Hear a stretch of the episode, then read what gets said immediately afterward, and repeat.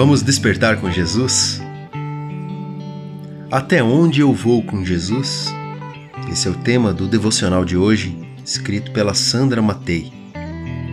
Na Bíblia, no Evangelho de Lucas, capítulo 22, verso 62, diz assim: E Pedro, saindo dali, chorou amargamente. Logo após a prisão de Jesus, Pedro o seguia de longe. Foi questionado por três pessoas sobre o seu envolvimento com Jesus. E por três vezes ele negou. Onde estava aquele homem cheio de convicção e que chegou a dizer que, se precisasse, ele morreria por Jesus? Se, quando exposto a uma situação de constrangimento e com medo, foi contra tudo o que prometeu, foi incapaz de defender o seu amigo, seu mestre, seu senhor, e nem mesmo havia se passado doze horas que estiveram juntos.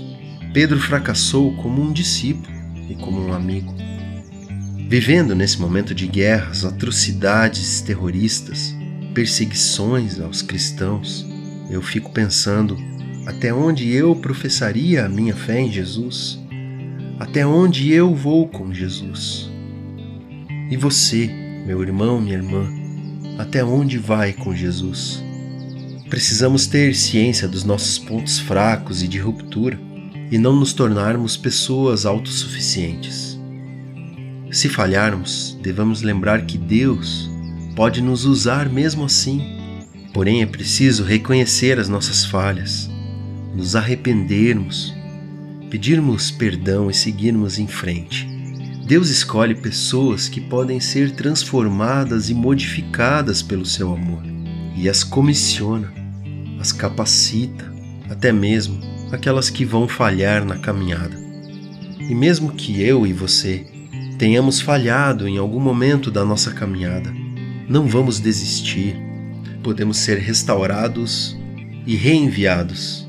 Podemos continuar a nossa caminhada sabendo que Deus nos perdoa e nos restaura. Vamos orar juntos?